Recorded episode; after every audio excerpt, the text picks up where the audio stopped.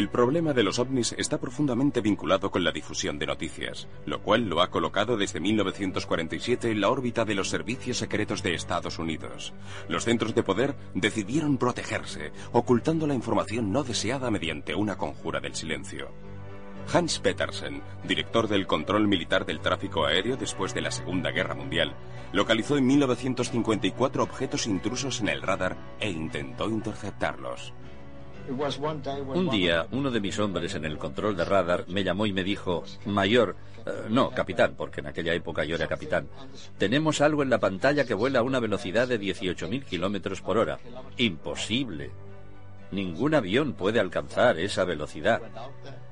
Entonces fui a comprobarlo y era verdad. Volaban a 18.000 kilómetros por hora. De pronto dejaron de moverse se mantuvieron estacionarios en el campo visual del radar. Llegaban y desaparecían. Estaban allí y un instante después se habían desvanecido. Llamé inmediatamente al responsable del control aéreo y al comandante de la base y les expliqué la situación, pero se resistían a creerme. Yo les dije, dadme cuatro aviones y veremos si podemos interceptarlos. ¿De acuerdo? me dijeron. Por momentos veíamos una veintena de objetos sobre el aeródromo y a los pocos minutos solamente dos o tres. Como había niebla, los técnicos nos dijeron que era por culpa de la inversión térmica, un fenómeno meteorológico, pero después comprobamos que no era así. A las once había cuatro aviones de reacción en la pista listos para despegar. Se levantó la niebla y nuestros aviones estuvieron en condiciones de despegar. En ese momento había unos doce objetos alrededor de la base. En cuanto me puse en contacto con los pilotos y les dije, ¿tenéis autorización para el despegue y la intercepción de los objetos no identificados? Diez de los objetos desaparecieron de la pantalla. En el siguiente giro del radar había solamente dos señales en la pantalla. Una a 10 millas al norte y otra a unas 12 millas al sur de la base. Envié un par de interceptores al norte y otros dos al sur. Me puse en contacto con el primer par de interceptores y les dije, vuestro objetivo se encuentra a 5 millas a las 12 horas, es decir, exactamente delante de vosotros. Altitud desconocida, ¿lo veis? No había terminado de decirlo cuando el objeto desapareció. Dirigiéndome entonces al otro par de interceptores dije, distancia 5 millas, 12 horas, altitud desconocida. También este objeto desapareció. Era evidente que nos estaban escuchando.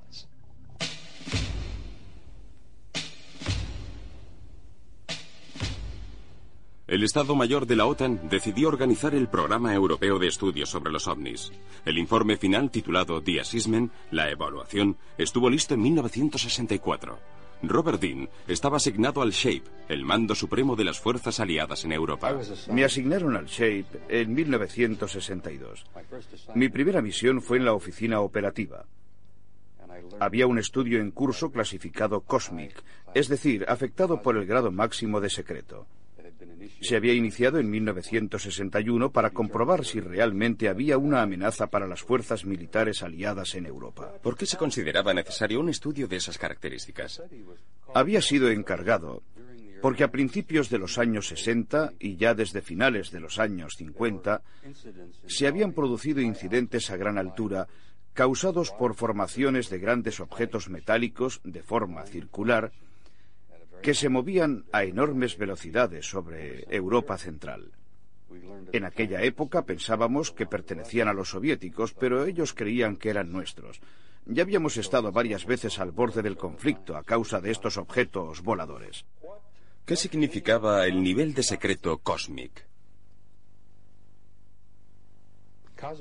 El nivel de secreto Cosmic Top Secret es el más alto de los que utiliza el mando Shape de la OTAN. Creo que todavía se utiliza e indica un nivel de secreto aún más alto que Top Secret.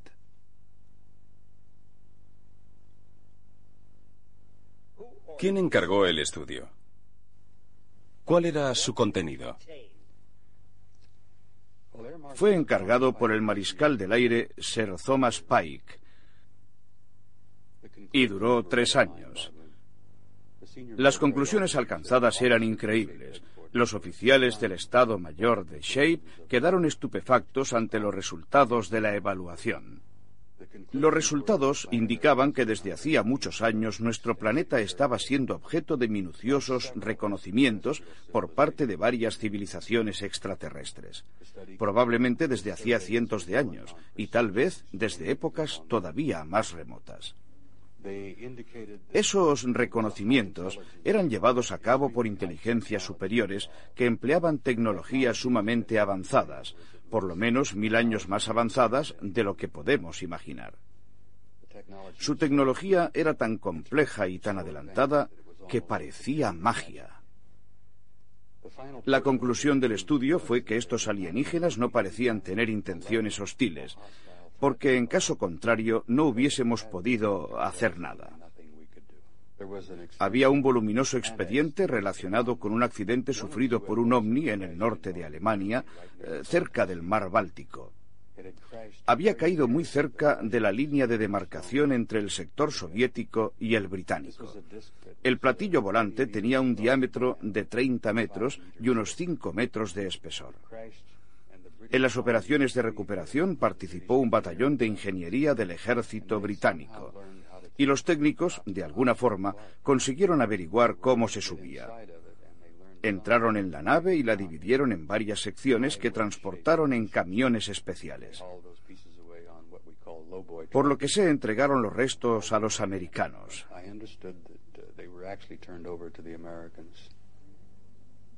Aparentemente había una tripulación compuesta por doce miembros. Eran pequeñas criaturas grises de cabeza grande. Cuando terminaron las investigaciones en 1964, hicieron 15 copias del informe al que asignaron el nivel máximo de secreto, el Cosmic Top Secret, con clasificación de reserva Eyes Only, solo para ser visto y Need to Know, derecho a conocer. El secretario de la OTAN tenía una copia. Otra estaba en poder de Lyman Lendl, comandante supremo de las fuerzas aliadas. Las otras fueron entregadas a la mayoría de los altos oficiales representantes de los países de la OTAN. Todos los países aliados en Europa tenían una oficina, un departamento o un representante de alto nivel que se ocupaba del tema de los ovnis.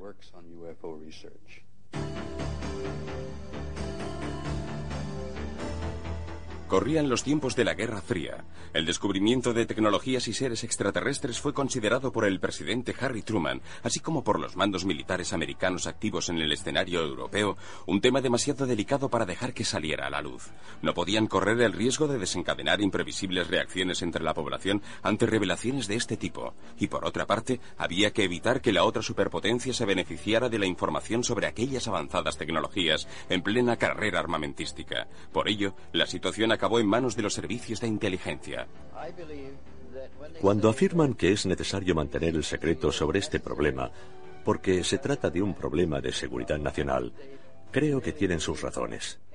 En primer lugar, por la mentalidad surgida de los llamados juegos de guerra, los enfrentamientos simulados por ordenador que empezaron a desarrollarse después de la Segunda Guerra Mundial.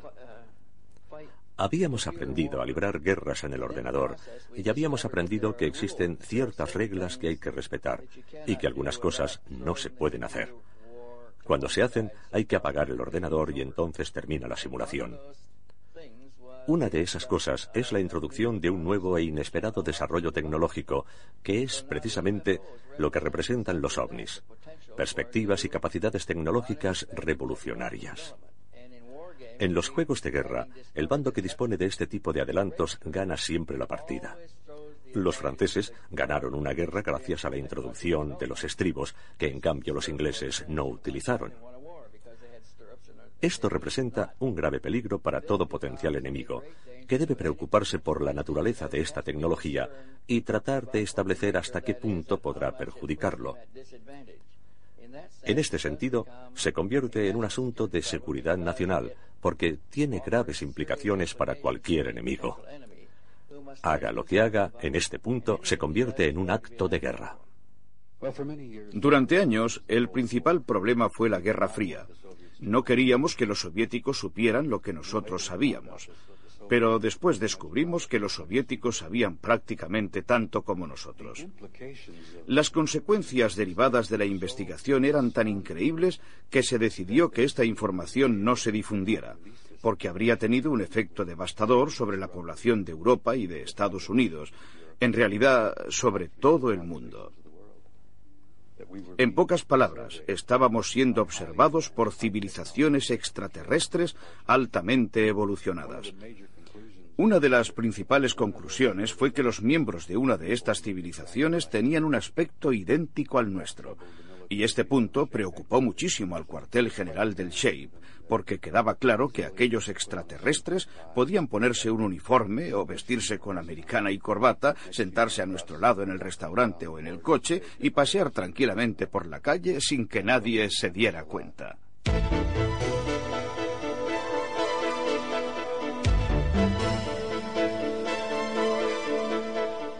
En una reunión en el Pentágono, la CIA decidió poner en práctica un plan, un amplio programa de información que coordinara los esfuerzos de las principales agencias gubernamentales con dos propósitos principales, la divulgación y la creación de una cortina de humo. La cortina de humo estaba destinada a reducir el interés del público en los ovnis. Las Fuerzas Armadas recibieron la orden de reunir y evaluar los informes de los avistamientos de ovnis y de difundir solamente la información que contribuyera a mantener la cortina de humo. Según el reglamento AFR 200-2 de la Aviación Militar de Estados Unidos del 26 de agosto de 1953, estaba terminantemente prohibido transmitir noticias a los medios de información antes de que el objeto volador hubiese sido identificado. La directiva JANAP 146 del Estado Mayor de la Defensa estableció que los informes sobre avistamientos de ovnis pertenecían a la categoría MERINT y por lo tanto podían considerarse asuntos de seguridad nacional en el marco de la normativa antiespionaje que prohibía la transmisión o la divulgación no autorizada de información, acto sancionable con un máximo de 10 años de cárcel. El comandante Bezun tuvo oportunidad de conocer directamente esta directiva. Hasta donde yo sé, no se ha llevado a cabo ninguna investigación en profundidad sobre nuestro avistamiento. Cuando aterrizamos en la base en Canadá, el capitán de los servicios de información del ejército nos estaba esperando para interrogarnos. Cuando nos hubo interrogado, redactó un informe. Más tarde me enteré de que había sido enviado a la base de Wright Patterson. A nosotros nos trasladaron a la base naval de Maryland, centro experimental militar cerca de Washington, donde los servicios de información de la Marina nos prohibieron salir del cuartel y nos pidieron que escribiéramos un informe que fue enviado al Ministerio a través de los canales oficiales y que más tarde fue transmitido por las instancias competentes de la Marina a las de la aviación. En aquella época, las investigaciones estaban esencialmente a cargo de la aviación. Ellos recibían todos los informes de avistamientos procedentes de los diferentes cuerpos militares y realizaban las investigaciones necesarias. Nos advirtieron que no habláramos. Pero la amenaza no estaba en las palabras, sino en la forma de expresarlas. Yo tuve la impresión de que era una de aquellas cosas que no podía decir ni siquiera a mi mujer. Es la impresión que nos daban los oficiales de los servicios de inteligencia que nos interrogaron. El comandante de nuestro grupo me llamó. Me pidió que le describiera el avistamiento y me dio a entender que aquello era algo que no debía comentar nunca con nadie. En ningún momento tuve la impresión de que pusieran en duda nuestro avistamiento. Solamente teníamos que guardar silencio. Fue lo que todos me aconsejaron.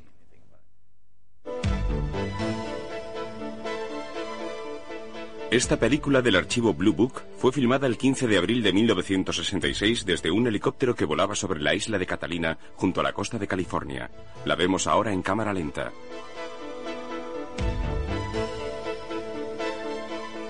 Este documento de 1959, captado por un empleado administrativo de la base de Uke, en Texas, muestra un caza tratando de interceptar un objeto luminoso. Esta extraordinaria serie de fotografías muestra una nave discoidal que evoluciona sobre las cumbres de la isla de Trinidad en el Océano Atlántico. Las imágenes fueron obtenidas el 19 de enero de 1958 por un fotógrafo oficial de la Marina brasileña a bordo del buque Escuela Almirante Saldaña en presencia de toda la tripulación. Cuando los análisis oficiales demostraron que el objeto volador tenía un diámetro de por lo menos 36 metros, el presidente brasileño Kubitschek avaló personalmente la autenticidad de las fotografías en una conferencia de prensa el 20 de febrero de 1958. Hubo que esperar en cambio hasta 1985 para que la NASA hiciera públicas algunas de las imágenes obtenidas por los astronautas en órbita terrestre y lunar en las que pueden verse ovnis. Estas imágenes fueron captadas en 1966 por el astronauta James McDivitt, que se encontraba a bordo del Géminis 4 un día antes de que fotografiara este objeto volador de forma cilíndrica en órbita terrestre. La víspera del histórico alunizaje del 20 de julio de 1969, los astronautas a bordo del Apolo 11 captaron estos dos objetos luminosos que volaban en órbita lunar. En una película rodada desde el Apolo 12, un objeto luminoso pasó a enorme velocidad por encima de la superficie lunar. Tratemos de ampliarlo para observar mejor su comportamiento en vuelo. Un platillo volante de enormes dimensiones aparece en vuelo estacionario sobre la Luna. Aquí se ven en cambio dos ovnis posados sobre la superficie lunar.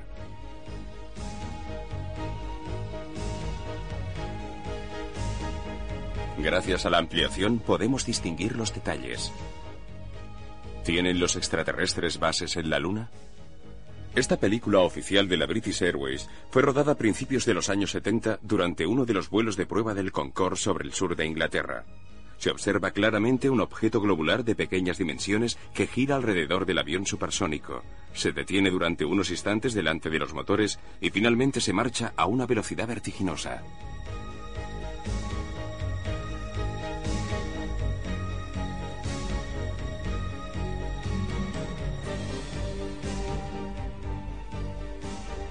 Una de las conclusiones del estudio fue que había un programa, un proceso que se estaba llevando a cabo. Al parecer se estaba desarrollando un plan perfectamente definido. El estudio sacó a la luz pruebas que demostraban que este fenómeno existía desde hacía muchos años. Todo indicaba que se trataba de un programa evolucionado. Nunca consiguieron averiguar la naturaleza del plan, y este desconocimiento era una de las cosas que más preocupaban a las autoridades militares. No se conocían las razones que impulsaban a actuar aquellas inteligencias extraterrestres. ¿Cuál es su opinión personal al respecto? Hace más de 30 años que estudio este fenómeno y estoy seguro de que estamos llegando a un punto en que es necesario preparar a la población terrestre, porque dentro de poco los extraterrestres se darán a conocer.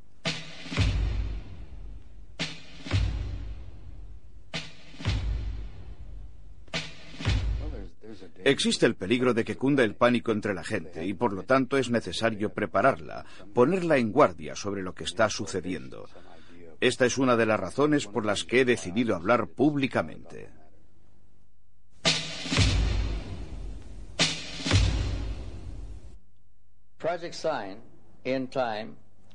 En 1948, el proyecto SAIN llegó a la conclusión de que existían pruebas del contacto con seres procedentes de otros mundos. Estableció que sus astronaves empleaban una tecnología muy superior a la terrestre y que el fenómeno era verdadero. Pero esas no eran las conclusiones que las fuerzas aéreas esperaban, porque el proyecto SAIN estaba concebido como un proyecto público, destinado a explicar aquellos extraños fenómenos sin causar inquietud ni temor en la población. Pero puesto que había producido resultados contrarios a los esperados y teniendo en cuenta que las investigaciones estaban volviendo cada vez más arriesgadas, el proyecto SAIN fue clausurado y todo el material fue archivado. La exactitud de las conclusiones alcanzadas por el proyecto SAIN ya había sido confirmada por extraordinarios descubrimientos. El 2 de julio de 1947, un objeto volador no identificado se estrelló contra el suelo cerca de la localidad de Roswell, en el estado de Nuevo México. El 7 de julio, un ganadero de la zona, William McBrazel, señaló la localización de los restos a las Fuerzas Armadas en la base cercana de Roswell e inmediatamente se organizó el operativo secreto para la recuperación del ovni accidentado. Según la mayoría de los investigadores, además de los restos de la nave se hallaron los cadáveres de sus ocupantes. El suceso fue tan inesperado que el responsable de información de la base difundió un comunicado de prensa antes de que el Pentágono decidiera que se trataba de un asunto de seguridad nacional. Así pues, todos los periódicos del país dedicaron la portada a la noticia, que al día siguiente fue oficialmente desmentida. Con el desmentido, el objeto volador no identificado se convirtió en un simple globo meteorológico que se había salido del trayecto preestablecido. Según las fuentes oficiales, el accidente de Roswell fue el primero. Tal vez se habían producido otros casos antes, pero el de Roswell fue el primero en el que los militares participaron directamente. Trataron de mantenerlo bajo control, pero como aquel fin de semana era puente por la fiesta del 4 de julio, no estaba de servicio todo el personal necesario para evitar la filtración de noticias. Los restos del objeto accidentado se encontraron en parte en Magdalena, en Nuevo México, y en parte en Roswell. Los militares intentaron recuperar todos los restos para demostrar que se trataba simplemente de un globo meteorológico. En realidad, todos se decían, ahora tenemos uno al alcance de la mano y no podemos saber cuándo conseguiremos otro.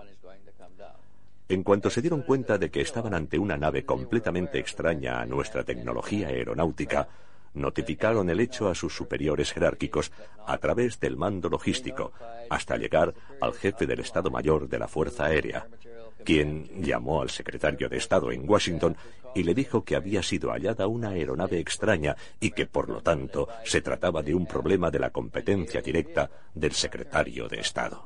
En aquella época, el secretario de Estado era el general George Marshall, el padre del Plan Marshall.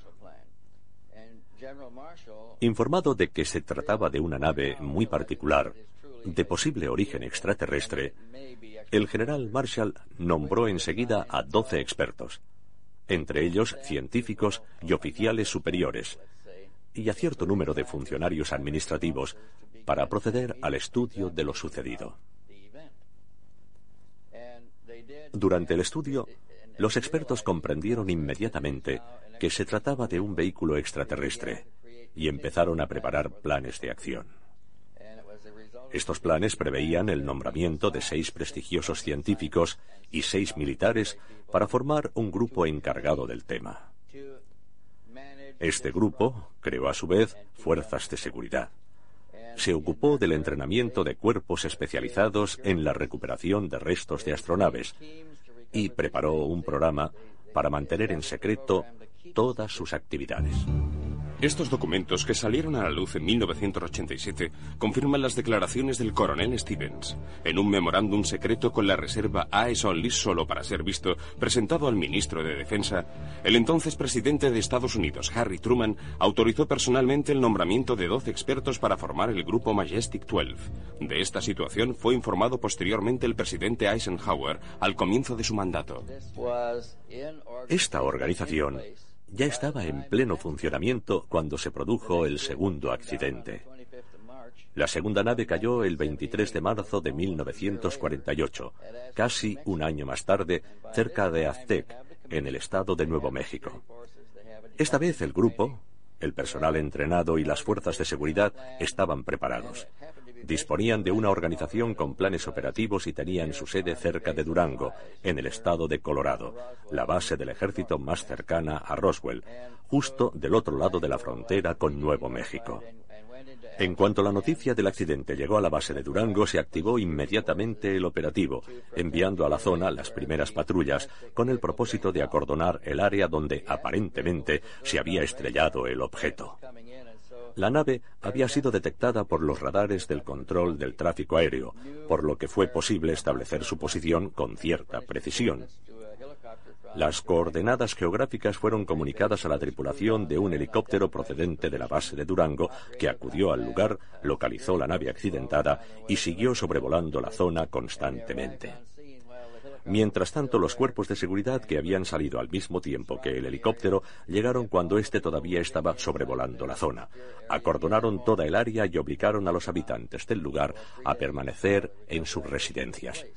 Los mantuvieron encerrados en casa durante tres días mientras se efectuaban las operaciones de recuperación. Los miembros del Majestic llegaron en aviones especiales a la base de Durango. Les ofrecieron apoyo logístico para el transporte y fueron conducidos al lugar del accidente en los alrededores de Aztec, donde se hicieron cargo de los restos de la nave. Al final, consiguieron incluso desmontarla y recuperar los cadáveres de los tripulantes. El mayor Virgil Armstrong trabajó durante 22 años para la DIA y para la CIA y prestó servicio con los boinas verdes en Vietnam. Había recibido unos documentos que afirmaban que una nave alienígena había aterrizado en el polígono de White Sands, en Nuevo México. El objeto se encontraba bajo estricta vigilancia y lo seguiría estando hasta que fuera posible determinar la procedencia y las intenciones de sus ocupantes. Se descubrió que no representaba una amenaza porque los miembros de la tripulación habían muerto. Cuando subimos a bordo encontramos cinco cadáveres. Eran más bien pequeños, de poco más de un metro de estatura. El más alto medía alrededor de un metro treinta. Dos de ellos parecían ser los oficiales al mando, porque tenían galones en las sombreras. Los transportamos a la base de Wright Patterson, en Ohio, donde el examen médico y la autopsia confirmaron que los cadáveres eran del sexo masculino. Aquella fue la primera vez que conseguimos ver de cerca a las criaturas que se encontraban a bordo, porque en el otro accidente los cadáveres de la tripulación habían sido retirados inmediatamente por los cuerpos de seguridad, que no eran los mismos que actuaron en el segundo accidente. En el caso de Aztec, formaba parte del grupo de expertos el doctor Detlef Bronk, que era especialista en biomedicina y estudiaba en particular las eventuales formas de vida extraterrestres. Era una lumbrera de la ciencia médica, sobre todo en neuropatología traumatológica. Lógicamente, los cadáveres fueron puestos a su disposición. Los americanos estaban orgullosos de ser el país más poderoso de la Tierra, de haber ganado la Segunda Guerra Mundial con la bomba atómica, de haber superado la velocidad del sonido en octubre de 1946 y de poseer un arsenal de enorme potencial destructivo. Imagínense lo que pensaron cuando se encontraron en una situación de pánico, anticipada por Orson Welles en 1938. Imagínenlos cuando vieron los cuerpos exánimes de auténticos extraterrestres y el asombro que sintieron al comprobar que no comprendían el funcionamiento de su máquina voladora. No tenía nada semejante a un componente conocido. No había cilindros, ni émbolos, ni turbinas, ni neumáticos. El gobierno americano, en el verano de 1947, se sentía literalmente indefenso. Por lo tanto, era lógico que decidiera poner en práctica un ocultamiento total y definitivo, incluso con el uso de la fuerza.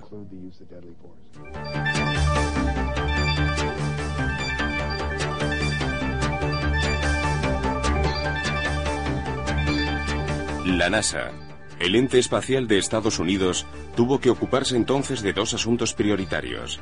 El primero, informar al público sobre sus avances en el ámbito de la investigación espacial y proceder a la búsqueda de posibles señales procedentes de mundos lejanos a través del SETI, el proyecto de búsqueda de inteligencias extraterrestres.